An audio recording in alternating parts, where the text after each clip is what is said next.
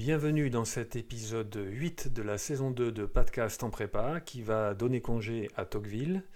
Ce dernier épisode pour euh, nous pencher un peu sur euh, sa position à lui finalement. Lui, l'aristocrate revenu d'un voyage en Amérique, quelle est exactement sa position? Et je vais commencer par euh, rappeler une dernière fois, souligner la valeur prémonitoire de son analyse on a vu finalement, grâce à lui, comment il avait interprété euh, des phénomènes contemporains comme euh, la désaffiliation de la démocratie, mais aussi le fonctionnement des réseaux sociaux, la fermeture sur une petite famille, sur un petit groupe, la concurrence euh, généralisée lorsqu'il s'agit de trouver sa place en démocratie et non pas seulement reconduire un État antérieur héréditaire. Et pour conclure finalement sur l'épisode précédent, il aura été aussi, il aura par anticipation fait la critique du régime communiste, en tout cas tel que les républiques euh, euh, dites communistes, dites démocratiques, euh, socialistes démocratiques de, l'époque du rideau de fer, du bloc de l'Est, puisqu'en effet, elles avaient mis en avant une égalité fictive, en tout cas une égalité de but, tout en renonçant à la liberté. Donc c'était avoir préféré l'égalité plutôt que la liberté. Et puis il y a une autre critique par anticipation qui est celle contre les démocraties illibérales que l'on voit apparaître euh, en Hongrie, en Russie. Vous vous rappelez, j'ai évoqué ça au début de, la saison, dans les premiers épisodes qui problématisaient la question euh, et l'actualité de la démocratie.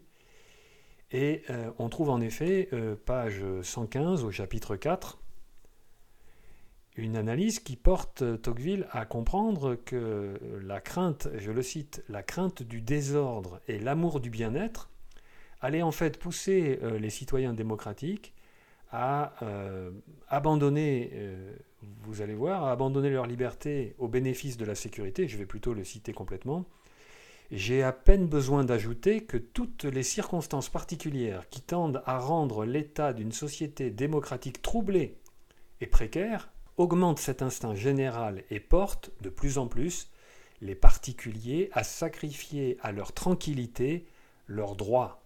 Ça, c'est une vision euh, prémonitoire exceptionnel. Et effectivement, euh, je vous rappelle que c'est une question qui euh, revient, effleure régulièrement dans la discussion politique en France aussi, euh, la problématique de la sécurité. Et au nom de la sécurité, on l'a vu après les attentats aux États-Unis et puis en France dans une moindre mesure, le, le Patriot Act était une façon d'entériner ce recul de certaines libertés au nom de la sécurité. Et là, vous voyez, Tocqueville comprend qu'il y a une sorte de faiblesse dans la psychologie, la psyché euh, du citoyen démocratique moderne, qui va donc, je le relis, euh, sacrifier à leur tranquillité leurs droits. Et la tranquillité, c'est évidemment euh, inférieur à la sécurité, c'est une vision dégradée de la sécurité, donc c'est la critique contre le confort, la mollesse de la démocratie que reprend Tocqueville. Et j'aimerais donc terminer notre, notre étude de, Tocqueville et de cette partie 4 par euh, la dimension plus personnelle. Finalement, que, pense Tocqueville en tant qu'individu? Quelle est sa position? Euh, Il a procédé à toutes ces analyses, mais lui-même, que pense-t-il exactement? Alors nous avons au chapitre 5, et évidemment c'est significatif que ce soit à la fin du corpus que effleure ces questions, nous avons à la, au chapitre 5, page 136, voilà ce qu'il écrit, J'attache tant d'importance à tout ce que je viens de dire que je suis tourmenté de la peur d'avoir nuit à ma pensée en voulant mieux la rendre.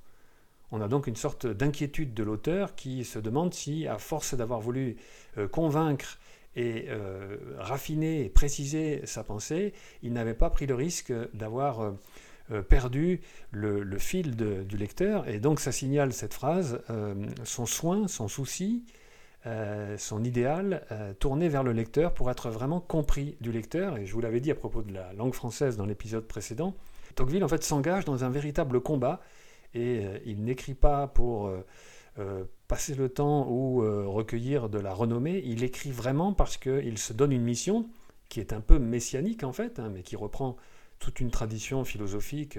Et donc ici, ce, ce, souci, vous voyez, se poursuit, car il écrit, Si donc le lecteur trouve que les exemples cités à l'appui de mes paroles sont insuffisants ou mal choisis, s'il pense que j'ai exagéré en quelque endroit les progrès du pouvoir social, et qu'au contraire j'ai restreint outre mesure la sphère où se meurt encore l'indépendance individuelle, je le supplie d'abandonner un moment le livre et de considérer à son tour par lui-même les objets que j'avais entrepris de lui montrer.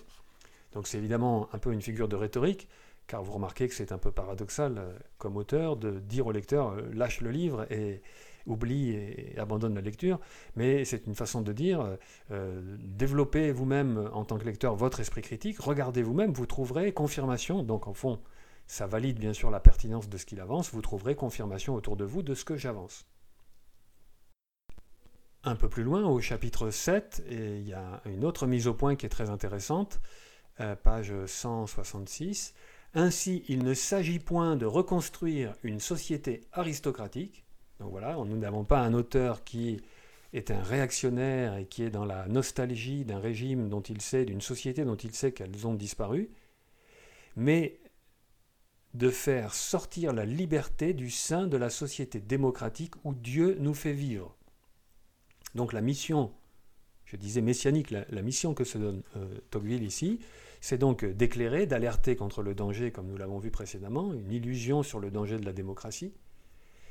Et donc il s'agit d'empêcher que l'égalité n'écrase la nécessité de liberté, et donc il l'écrit, vous l'avez vu, mais de faire sortir la liberté au sein de la société démocratique.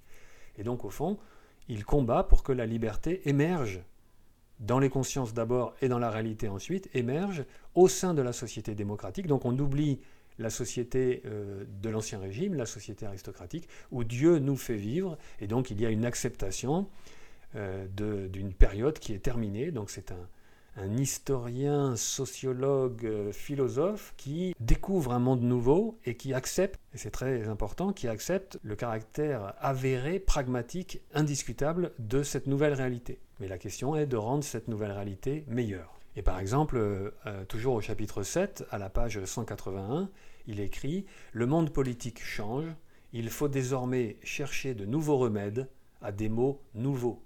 Voilà, donc c'est un, son regard et accepte le réel et il s'agit d'actualiser euh, une, analyse et des solutions à un problème nouveau. Je n'ose pas dire en période de confinement et de coronavirus euh, de souligner qu'effectivement il s'agit de remèdes et de mots. Donc c'est une nouvelle maladie et il s'agit d'adopter les gestes barrières. Et le plus important euh, de cette conclusion est à la page suivante, la 182. En fait, il nous dit qu'il y a deux tendances, euh, toutes les deux mauvaises d'ailleurs, chez nos contemporains. Les premiers, non pas la tendance, mais les contemporains, les uns n'aperçoivent dans l'égalité que les tendances anarchiques qu'elle fait naître. Ils redoutent leur libre arbitre et ils ont peur d'eux-mêmes. Ils aperçoivent les tendances anarchiques, mais que les tendances anarchiques, donc ils n'ont pas compris tout ce que Tocqueville à chercher à, expliciter.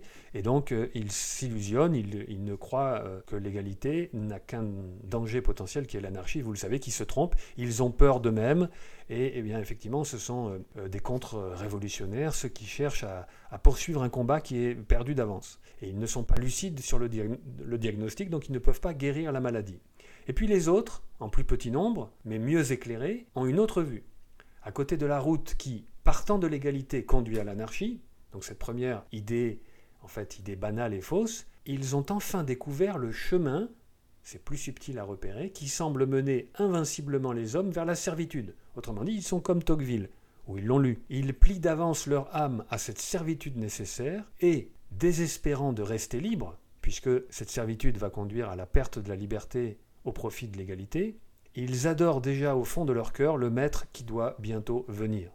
Et donc, ces personnes plus lucides euh, qui ont compris comme Tocqueville font une erreur, c'est qu'elles pensent le combat perdu. Et donc vous le voyez, hein, je vais finalement montrer dans cet épisode la mission que se donne Tocqueville, ce sera le titre de l'épisode, Tocqueville messianique. La mission que se donne Tocqueville, c'est de dire à ces seconds qu'ils ont tort d'abandonner tout espoir d'améliorer la situation, ils ont tort de s'abandonner à la maladie, et puis surtout, le but de Tocqueville, vous l'avez bien sûr compris maintenant abondamment, est de grossir le, flot de ceux qui font partie de cette seconde catégorie. La suite du commentaire, les premiers abandonnent la liberté parce qu'ils l'estiment dangereuse, les seconds parce qu'ils la jugent impossible. Pour eux, le combat est perdu d'avance, la maladie a gagné, la liberté a disparu sous l'emprise de la seule égalité.